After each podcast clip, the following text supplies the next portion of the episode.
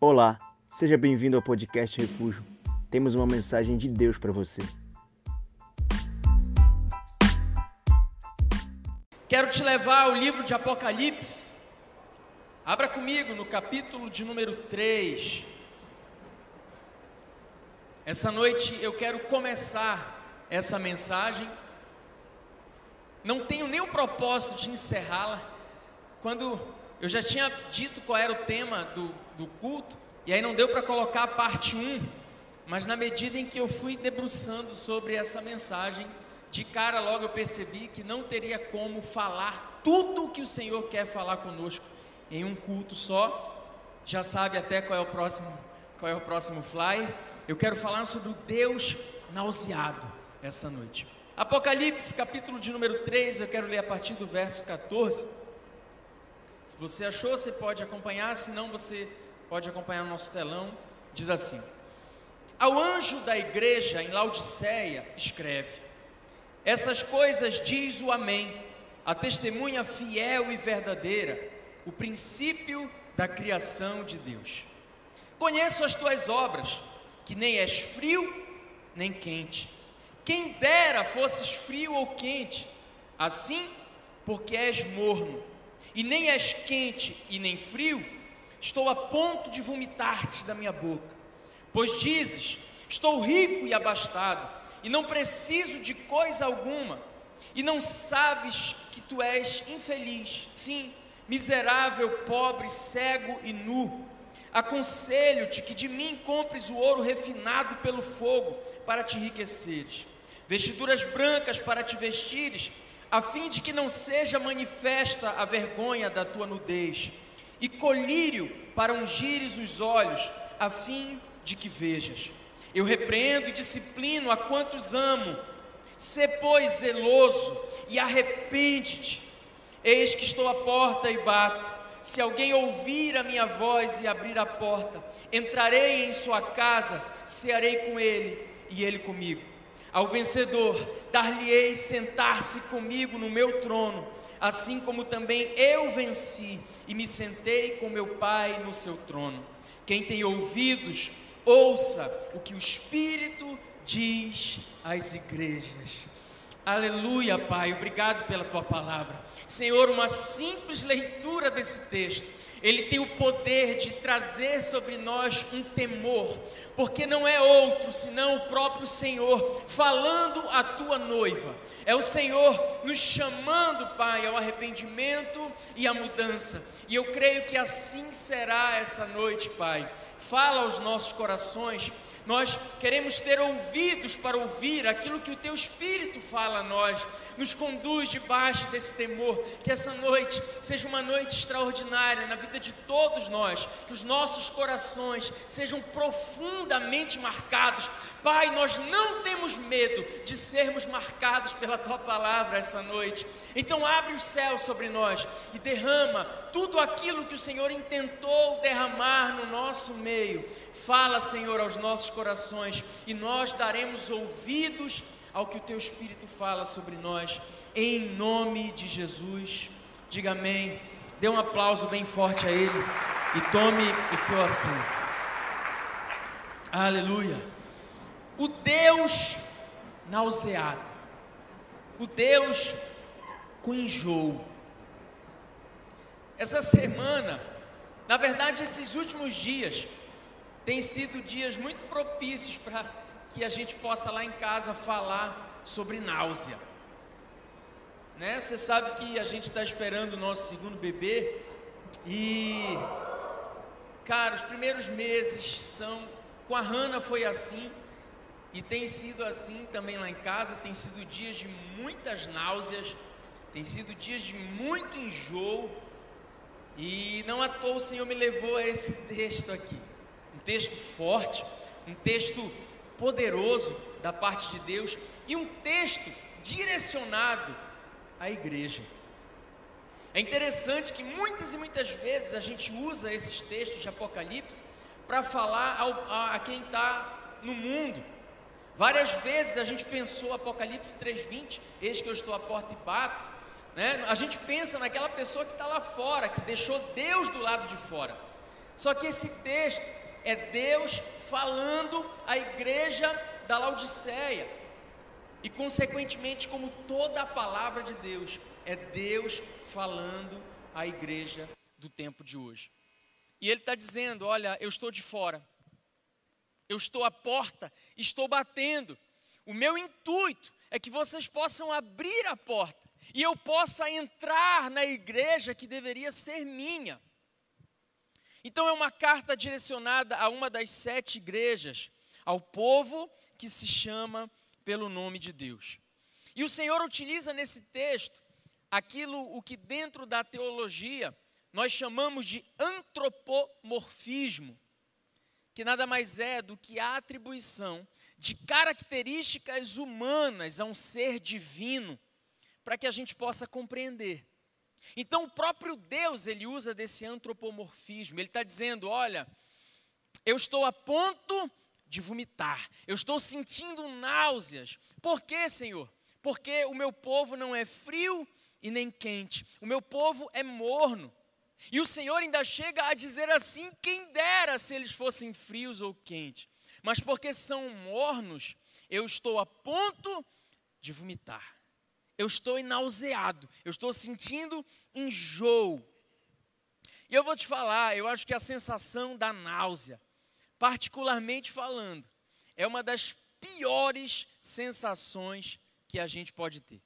Eu acredito que nada nos impede mais de ser, de fazer, do que náusea. Eu posso falar por mim, o seu caso pode ser diferente, mas eu consigo trabalhar, eu consigo sair de casa com dor de cabeça. Sabe, eu consigo fazer as minhas coisas, eu consigo escrever, eu consigo ler se eu tiver com dor no corpo. Eu consigo trabalhar tranquilo estando com febre. Eu consigo. E olha que febre de homem. Vamos combinar aqui. É um negócio forte, né? As irmãs nunca vão entender o que é a nossa febre. Para vocês terem noção, é quase que a dor do parto de vocês. É um pouquinho pior. Isso é a febre do homem. É algo terrível. Mas ainda assim, nós somos homens, a gente consegue. Mas, cara, quando bate a náusea, quando bate o enjoo, eu não consigo fazer nada. Você pode estar na melhor viagem do mundo. Você pode estar de férias. Você pode estar na Disney. Você pode estar em qualquer lugar que você esteja. A náusea, ela é insuportável. E tem gente que é, eu, eu admiro. Gente que consegue botar o dedo na garganta para vomitar. Nossa, nunca. Isso jamais. Eu seguro o vômito enquanto eu posso. Eu odeio odeio vomitar, eu detesto vomitar, apesar de odiar ficar nauseado. E Deus está usando essa figura de linguagem. Olha, quando eu olho para um povo morno, eu fico a ponto de vomitar. Eu não consigo sentir prazer em nada, a despeito, apesar de ser um povo que se diz meu, apesar de ser a minha igreja. O que causa esse enjoo, isso é mais interessante, não é com quem está lá fora, porque o Senhor chega a dizer assim: quem dera vocês fossem frios. Olha o que Deus está dizendo, é exatamente aquilo que a Bíblia também fala para nós: o Senhor perdoa o tempo da ignorância. Então, se você é frio, ou seja, se você não ouviu a palavra, não te pode ser reputado nenhum tipo de prejuízo, afinal de contas você não conhece. Deus perdoa a ignorância. E o Senhor está dizendo assim: se você é frio, não tem problema. Uma hora eu vou me manifestar a você. O problema é aquele que ouve a palavra e não a pratica. Então, se você está ouvindo o que o Espírito diz à igreja essa noite, eu lamento te dizer, não tem mais como você ser considerado frio. Ou você é aquele que ouve a palavra e a pratica, e Jesus diz que quem faz isso é sábio, é como aquele que edifica a sua casa sobre a rocha, você é quente. Ou você é tolo, você ouve, não pratica, você está construindo a sua casa sobre areia. E é esse tipo de ouvinte a quem o Senhor diz: Olha, eu estou enauseado, eu estou a ponto de te vomitar, porque você é Laodiceia, você é igreja, mas apesar disso, eu estou do lado de fora, ainda batendo na porta para que você me permita entrar. Então, nem eu e nem você seremos dados a partir de então como frios. Estamos ouvindo a palavra, estamos sendo convocados pelo Senhor a abrir a porta do nosso coração para que Ele possa entrar. Então, é, o que causa esse, esse, esse enjoo? É nós ficarmos pelo caminho. Quando Paulo escreve à igreja de Corinto, sua primeira carta, capítulo 13, verso 11, ele diz assim: Quando eu era menino, eu falava como menino, eu sentia como menino, eu discorria como menino, mas logo que cheguei a ser homem, acabei com as coisas de menino. Paulo não está falando no sentido biológico da coisa. Paulo está falando no sentido espiritual. Ele está dizendo: olha, teve um tempo em que eu não conhecia, mas à medida em que fui conhecendo, o meu modo de viver, o meu estilo de vida, as minhas práticas foram sendo modificadas. Eu fui mudando à medida em que fui conhecendo.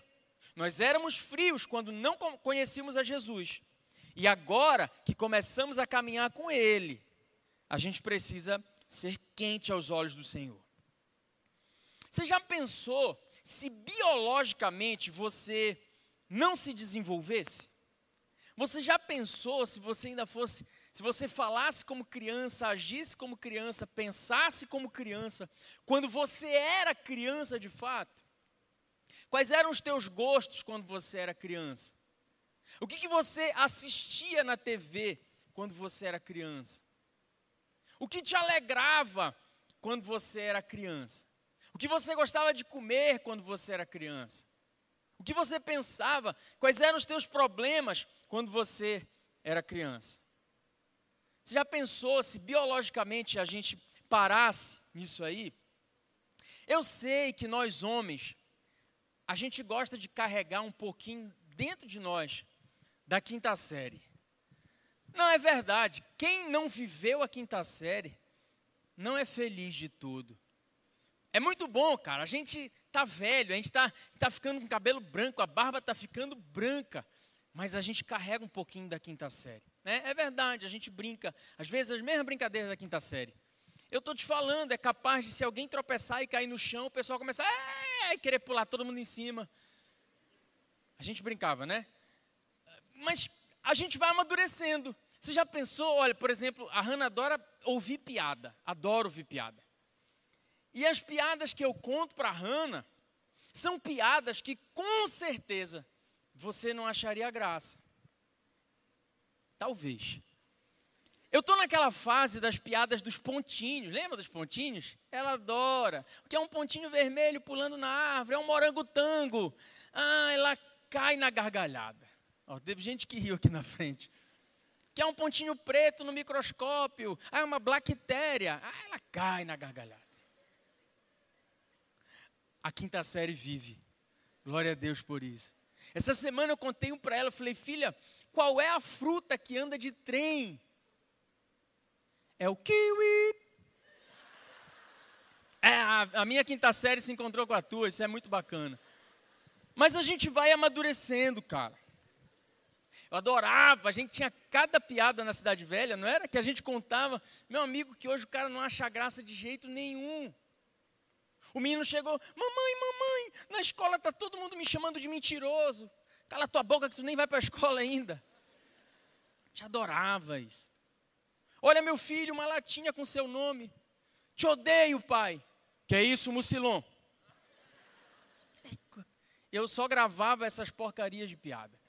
Mas a gente vai amadurecendo, algo vai mudando dentro da gente, a gente vai ficando com gosto refinado. Né? Olha, vou te falar, quando eu era estagiário, qualquer porcaria de café, eu achava uma delícia. Falava, nossa, esse café lá da Copa é espetacular daqui do tribunal. E que café pai d'égua. Aí a gente vai ficando velho, a gente vai tomando uns cafés assim, mais requintados. Você fala assim, esse café não presta não, eu já tomei um negócio melhor. Eu lembro um tempo que a gente chegava lá na Curuzu, no melhor estádio do estado do Pará. Era 50 centavos, a gente pagava no churrasquinho, irmão, eu jantava ali. Falava, essa carne, isso aqui é de primeira, isso aqui, meu Deus do céu, isso é gato de raça. A gente vai provando uns cortes primes. A gente vai falando assim, é, eu comi essa agulha com osso, sério. A gente vai mudando. Já pensou se biologicamente a gente parasse? Sabe, os nossos conflitos, as nossas batalhas, as nossas guerras. Quais eram os teus conflitos quando você estava na quinta série? Contra o que você lutava? O que você ficava tentando colocar na tua cabeça que você tinha que mudar? Você falava para você mesmo: não vai no banheiro dormindo, é cilada, é cilada, é cilada, dá errado. Quais eram os teus porquês, as tuas crises existenciais? Quase nenhuma. Você só ficou com raiva quando o programa da Fátima entrou no lugar da TV Globinho. Fala a verdade, isso é um trauma que você carrega, os consultórios de psicólogos estão cheios por causa disso. Mas a gente não parou no meio da caminhada. Paulo está falando isso. Quando você era como menino, você pensava, agia, falava, mas chegou um tempo de você viver maturidade. Quando Paulo escreve a segunda carta aos Coríntios, capítulo 5, verso 17, ele diz assim: Olha, se alguém está em Cristo, é o quê? É nova criatura. Tudo se faz novo, as coisas velhas se passaram. E a gente abre a boca para dizer assim: Jesus me salvou, Jesus me perdoou. E eu pergunto a você, Jesus te salvou de quê? Porque se Jesus te salvou de algo, necessariamente algo precisa ter acontecido dentro de você. Necessariamente você precisa ter vivido, experimentado, usufruído uma mudança. Não só comportamental, mas intrínseca, algo dentro de você que obviamente vai se manifestar na tua conduta mas do que Jesus te salvou. Se Ele te salvou do pecado, o pecado não pode mais te dominar. Se Ele te salvou daquilo que te prendia, o que te prendia precisa sair da sua vida. Se Ele te salvou de você, então você precisa entregar a rédea e o controle para Ele. Porque se nós não mudarmos, se não vivermos o processo, então nós seremos essa igreja morna que faz Deus passar mal. Sabe, existem muitas coisas na nossa vida que a gente pode ser mais ou menos. Existe? Eu posso perguntar para você: você está com sono? E assim, você não está muito disposto, você não jogaria um futebol agora, mas se fosse para deitar, você dormia. Você pode dizer para mim, pastor, meiote, mais ou menos. Eu posso perguntar: e aí? Bora sair para jantar depois do culto? Tá com grana? Você dizer assim, pastor, dá para ir no shopping, só não dá para jantar no Rocks. Mas dá para comer umas esfirras lá no Habib's. Aí a quinta série fala mais alto no meu coração. Sabe por que, que a gente tem que comer rápido o lanche do Habib's? Porque senão ele esfirra. Isso é muito legal. Eu vou contar para a Hannah essa, eu lembrei agora. E, cara, a gente pode estar mais ou menos com dinheiro, a gente pode estar mais ou menos com sono, a gente pode estar mais ou menos cansado, mas existem coisas na vida que é impossível você estar mais ou menos. É impossível. Impossível. Ninguém pode estar mais ou menos casado. Ou você está casado, ou você está abraçado. Não, não vou falar isso. Ou você está enrolado, solteiro. Mas ou é casado ou não é. Ah, está em união estável. Ah, está em união estável. Mas você não está casado. Ah, já pensou, o médico termina uma cirurgia, a família vem e diz, doutor, como foi a cirurgia? Ele está vivo? Mais ou menos. Não tem como, né? Gente, é impossível ser mais ou menos cristão. É impossível. Ou você é, ou você não é. À luz desse texto, o Senhor está dizendo: se você não fosse, não tivesse tido oportunidade de ouvir a minha palavra, você é frio. Mas se você ouve e não pratica, você é a igreja que me faz passar mal. Então, antes da gente analisar alguns conselhos de Deus para a igreja da Laodiceia, que estava vivendo essa mornidão, e no texto o Senhor ele entrega alguns conselhos, eu quero antes te trazer algumas perguntas. Hoje eu vou te fazer perguntas para que você possa avaliar o seu cristianismo. E no domingo que vem a gente entra nos conselhos, todos esses conselhos que o Senhor dá à igreja da Laodiceia, que ele detecta e diz: vocês estão vivendo mornidão. Então eu vou te fazer algumas perguntas e ou você vai sair daqui com raiva do seu pecado, ou você vai sair daqui com raiva de mim. Mas não tem problema, se você tá, sair daqui com raiva de mim, fique à vontade, conversa com o Batman e a gente se fala depois. Eu estou muito quinta série hoje. Vamos lá, deixa eu te fazer algumas perguntas. Primeiro, vamos saber se você está vivendo mornidão. Que valor você atribui ao estilo de vida do mundo? Que valor você atribui ao estilo de vida do mundo? Pastor, me explica o que é o mundo? Explico. O mundo é um sistema pré-ordenado de ideologias, de ideias, de práticas, de costumes autoexistente que conflita, que diverge, que bate de frente com a palavra de Deus. Isso é o mundo. É um sistema pré-ordenado que odeia os nossos princípios, que odeia os nossos valores, que impunha bandeiras que vão de encontro àquilo que nós, como cristãos, acreditamos, aquilo que está no centro do querer e da vontade de Deus.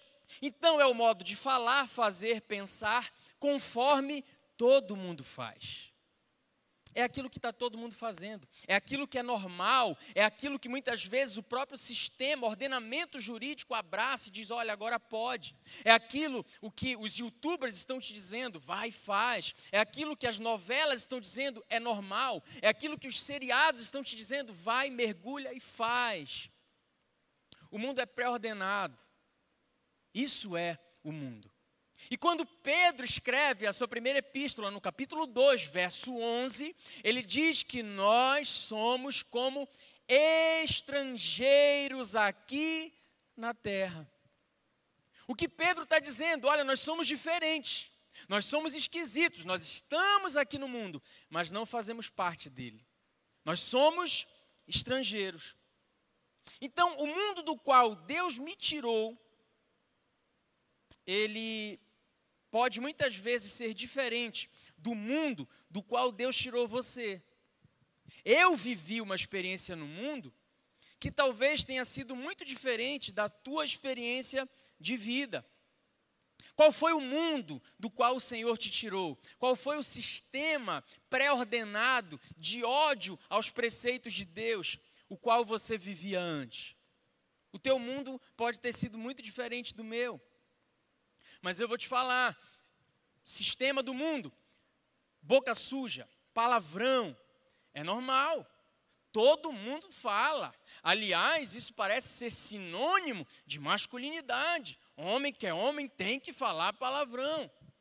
Bom, Deus me tirou desse mundo. E a cada cinco palavras, eu acho que seis que eu falava era palavrão. Era um mundo normal, corriqueiro. Deus me arrancou das músicas seculares que eu ouvia, que quase sempre ministravam algo no meu coração. Era o meu mundo, que gerava algo em mim, era o meu mundo. Deus me arrancou dos ambientes os quais eu comecei a frequentar desde muito cedo, porque eu tocava cavaco. E eu ia para as festas, eu ia para os lugares, me chamavam para tocar. Eu estava sempre em rodas, nessas rodas, quase sempre, 100% das vezes, o Senhor não podia estar Porque a Bíblia diz que onde há toda sorte de imundícia e pecado, o Espírito de Deus não habita. Esse era o mundo o qual eu fazia parte. Que mundo você fazia parte? Que valor você continua atribuindo a ele? Porque em 1 João, capítulo 2, verso 15, está escrito assim: Não ameis o mundo, nem o que no mundo há.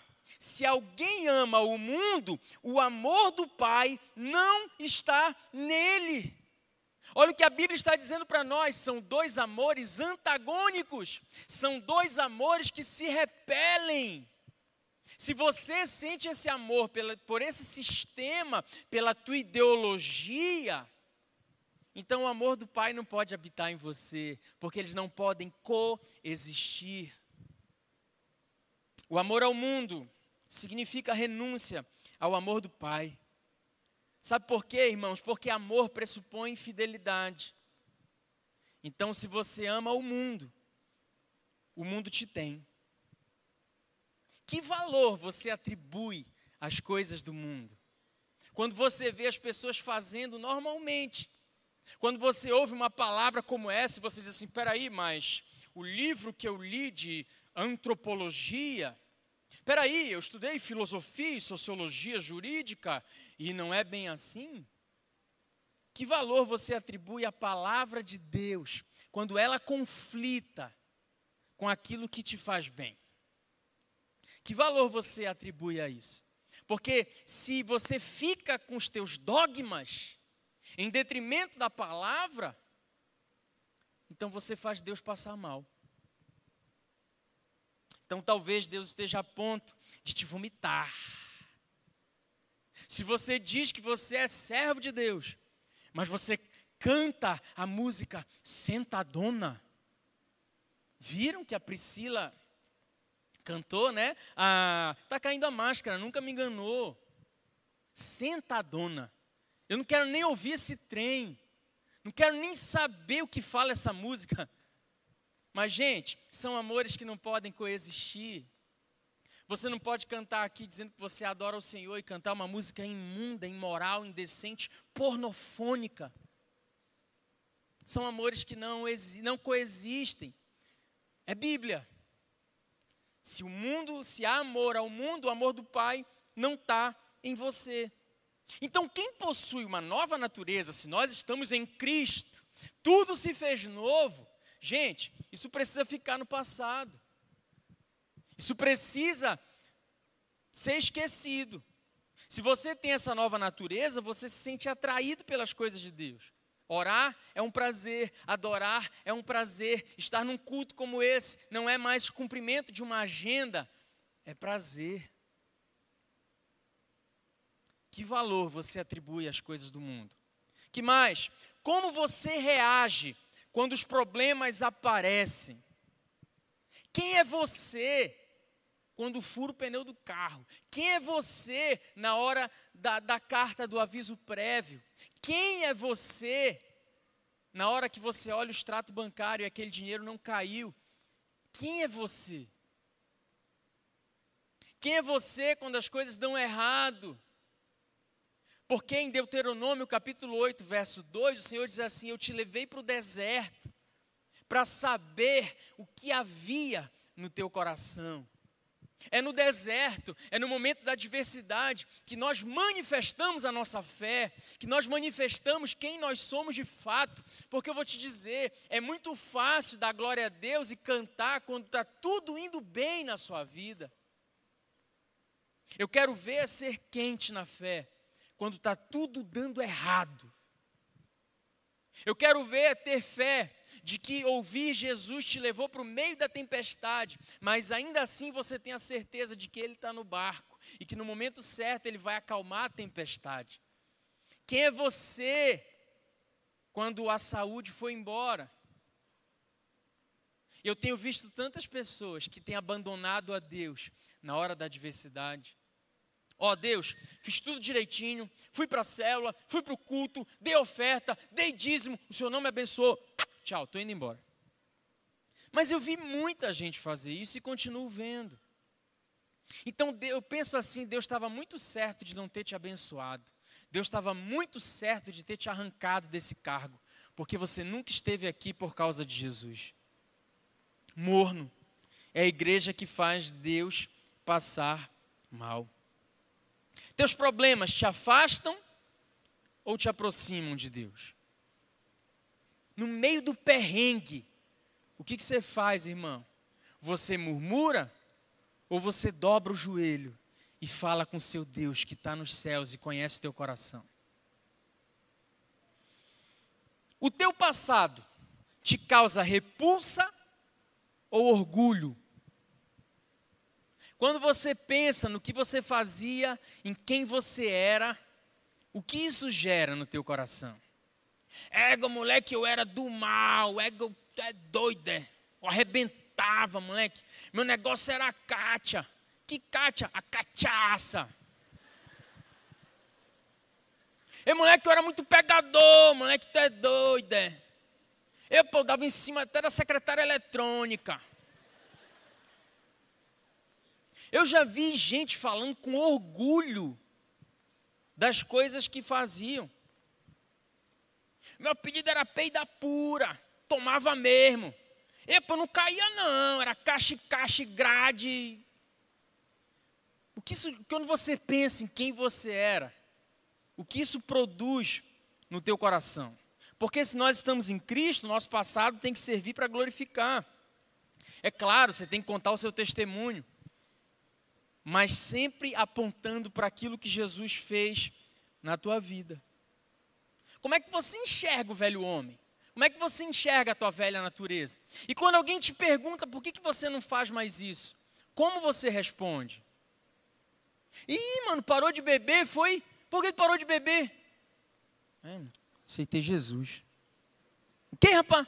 Não, sou da igreja agora. Parece que Jesus te bateu. Parece que Jesus botou uma arma na tua cabeça e falou assim: olha, ou tu para ou vou te matar. Já viu gente assim? O cara fala, parece que ele está sofrendo. Por que, que a gente age dessa forma? A gente passa a imagem de um Deus que é tirano, que proíbe. E não é assim, cara. A gente deveria ter prazer de dizer qual é o nosso estilo de vida. Por que, que a gente acredita naquilo que a gente acredita? Ei, eu sou completamente livre para beber se eu quiser. Por que, que você não bebe, pastor? Porque eu não preciso disso para ser feliz. Eu não preciso de, uma, de um líquido que tira a minha lucidez. Você sabe para quem é a bebida? Se puder jogar no painel, Provérbios 31, 6. Olha o que a Bíblia fala. Não, mas pode beber socialmente. Provérbios 31, 6 diz assim: Deem bebida forte aos que estão morrendo, e vinho aos amargurados de espírito. Eu pergunto: aquele que está em Cristo é alguém amargurado de espírito? Então a gente não precisa disso, irmão. Você é como eu. Quem vai beber vinho se tem uma Coca-Cola geladinha? Ah, meu Deus. Eita, quase eu falo em línguas agora. Mas quem é você quando você pensa no teu passado? Outra pergunta. Você tem prazer em obedecer? Hum. Fala para quem está do seu lado agora e tocou na ferida. Cara, obedecer não é fazer concordando. Porque se você concorda, então você não está obedecendo, você está fazendo porque é conveniente e oportuno. Obedecer é não concordar e ainda assim sentir prazer em fazer. Bom, uma igreja que não obedece, uma igreja rebelde, é uma igreja que faz Deus passar mal. Você sabe qual foi o pecado que tirou Lúcifer do céu, não sabe? Rebeldia. E vou te falar, o céu foi muito melhor depois que Satanás saiu de lá. A rebeldia é um negócio que estraga ambiente. Mas como você lida com isso? Esse é o pecado que mais deixa o ser humano parecido com Satanás. Eu acredito que é um dos problemas que os líderes mais enfrentam em toda a sua jornada. E ó, vou te falar, nossa geração está cada vez mais rebelde. Tem cabra que ele é tão rebelde, mas tão rebelde, que ele mora sozinho e foge de casa. É, eu sei, não faz sentido. É da quinta série essa também. Outra pergunta. Você ainda possui vínculos íntimos e profundos com pessoas fora da sua família que não servem o mesmo Deus que você? Você ainda tem esses vínculos profundos de ser. Não estou falando de estar, porque você tem que estar com todos, mas ser só com alguns. E aí tem uma frase antiga que eu falo há muito tempo aqui nesse púlpito: alianças profundas com pessoas rasas podem te custar a eternidade. Olha o que Paulo fala em 2 Coríntios, capítulo 6, verso 14 em diante. Não vos ponhais em julgo desigual com os incrédulos, porquanto que sociedade pode haver entre justiça e iniquidade? Ou que comunhão entre luz e trevas? Que harmonia há entre Cristo e o maligno? Ou que união do crente com o incrédulo? Que ligação há entre o santuário de Deus e os ídolos? Porque nós somos santuários de Deus vivente. Como ele próprio disse: habitarei e andarei entre eles. Serei o seu Deus, eles serão meu povo. Por isso, retirai-vos do meio deles, separai-vos, diz o Senhor. Não toqueis em coisas impuras e eu vos receberei. Paulo não está falando de religião. Paulo não está dizendo, anda só com gente da sua religião, porque você é o alecrim dourado do deserto do Saara. Paulo está falando de credulidade. Paulo está falando de pessoas que proferem a mesma fé que você profere. E ele está dizendo, gente, que comunhão há entre luz e trevas? Que comunhão há? Como é que você vai fazer aliança com gente que não serve o mesmo Deus que você serve? Não dá para ter comunhão com gente que escarnece da sua fé. E vou te dizer, se você ainda tem muita afinidade com os descrentes, talvez você seja um deles. Porque não há comunhão entre luz e trevas. Pastor, mas eu queria tanto me, nam me, namorar com ele. Sabe, ele, ele, não, ele não é da igreja, mas ele não fuma, ele não bebe. Ele está parando de falar palavrão. E ele disse que a gente vai poder ir juntos para o culto. Eu posso casar com ele? Pode, fofa. O passarinho, ele pode casar com peixe. O problema é onde eles vão morar. O que, que vai nascer desse cruzamento? O que, que eles vão ensinar? Poder? Você pode.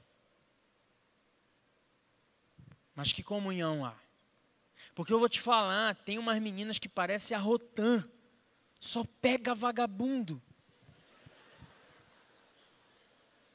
E aí depois sobra para a gente. Pastor, me bateu. Poxa, estava na cara que isso ia acontecer. O cara que não consegue ser fiel a Deus, fofa, lindona, para de ser cara de pau, esperar que ele vá ser fiel a você. Não vai. Não vai. Então, o pior da gente estar mal acompanhado é a impossibilidade da gente se bem acompanhar. Estar com mais ou menos vai te impedir de viver o melhor de Deus para a sua vida.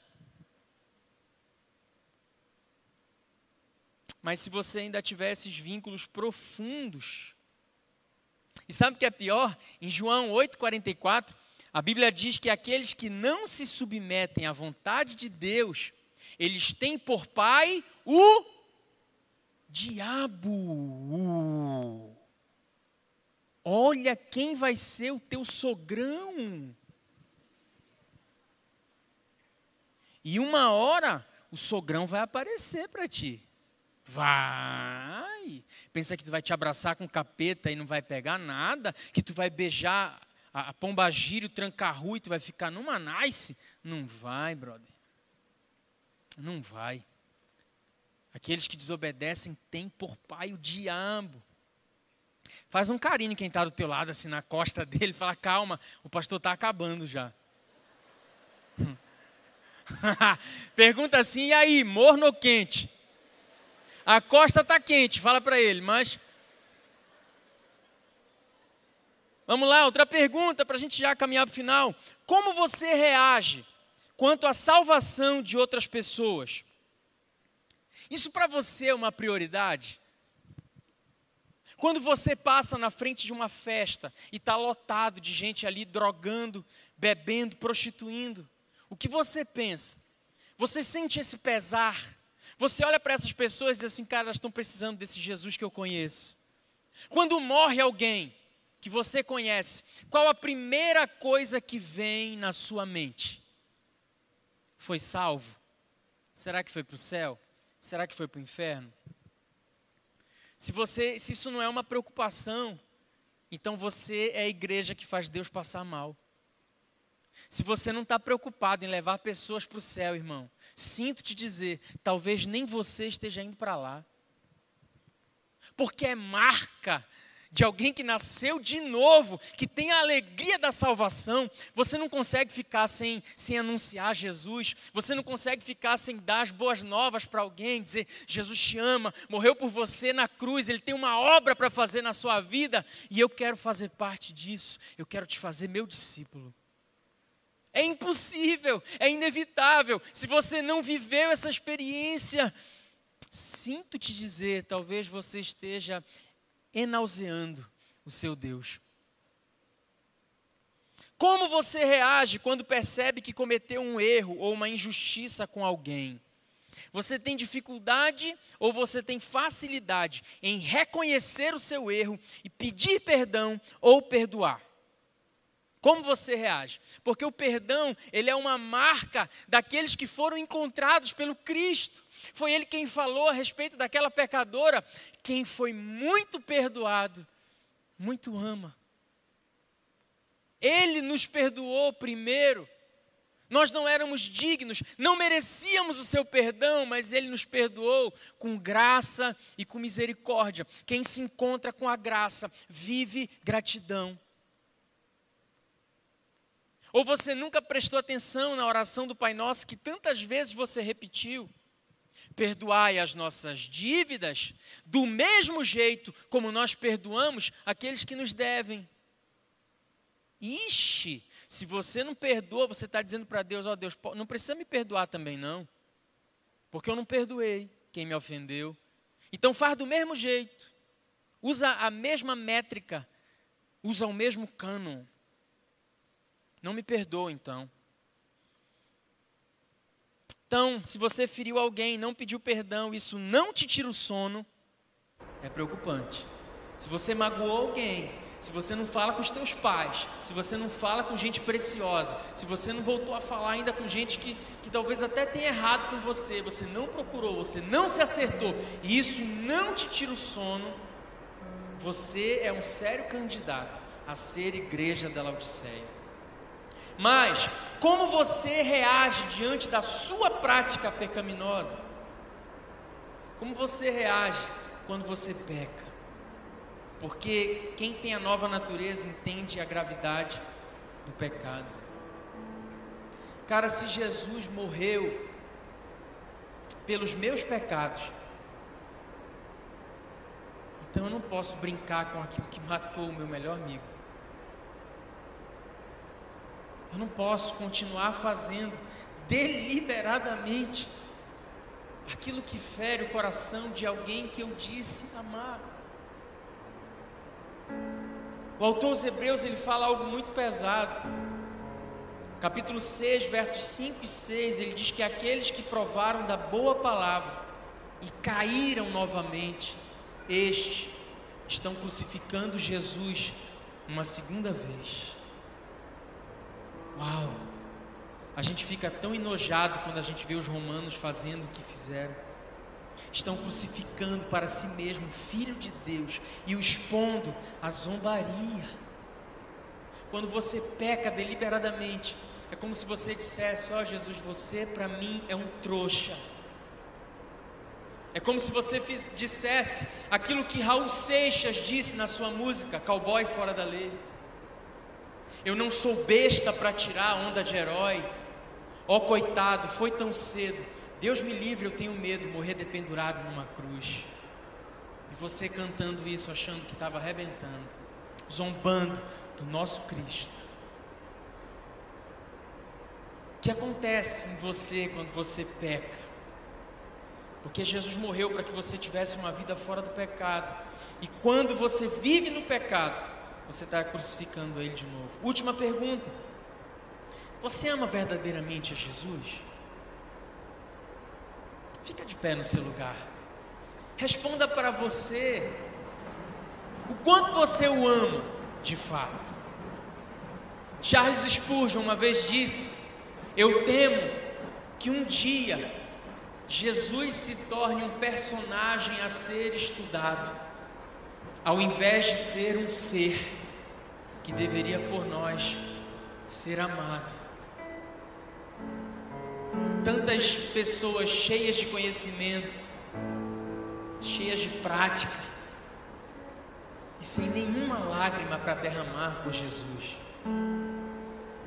É, Jesus se tornou um personagem a ser estudado, a ser debatido. É isso que dá likes e compartilhamentos no YouTube. Que Jesus representa na sua vida? Você morreria por Ele? Se morreria, por que não vive então? Você pensa Passa pela tua cabeça o que você vai fazer o dia que você encontrar com Ele. Você fica imaginando isso? Eu fico. Eu tenho tanta coisa para dizer para Ele. Eu tenho tanta vontade de primeiro me lançar aos pés dele, mas depois levantar e pedir para sentar no colo abraçar, agradecer, cheirar o cabelo dele dizer para ele: Muito obrigado, Jesus. Foi tão bom andar com você, foi tão bom te conhecer, foi tão bom chegar até aqui e te adorar aqui nesse mar de vidro, diante do teu trono.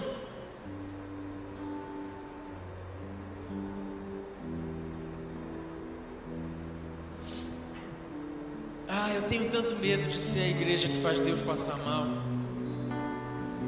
A gente precisa se analisar, porque essa frase é para a igreja, não é para quem está lá fora.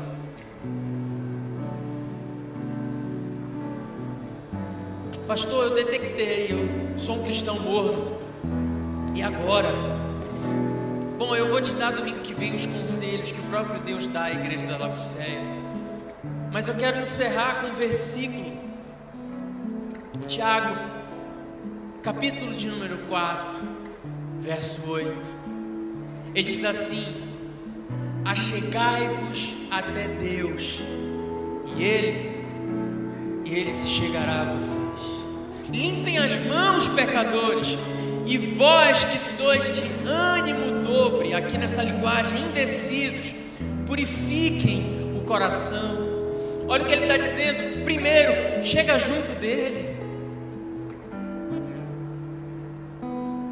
De ânimo dobre, eu estou indeciso, eu não sou frio nem quente, eu sou morno. Chega junto dele, limpa as suas mãos, te consagra, abre mão daquilo que você vem fazendo, que vem te afastando dele. E o que mais? Você é de ânimo dobre? Faça a gestão do teu coração porque isso ninguém pode fazer no seu lugar. Purifica o teu coração. Diz o poeta, até o mel mais puro ele azeda se for colocado em um recipiente sujo. Purifica o seu coração. Deixa Jesus ser o primeiro lugar. Chega junto dele.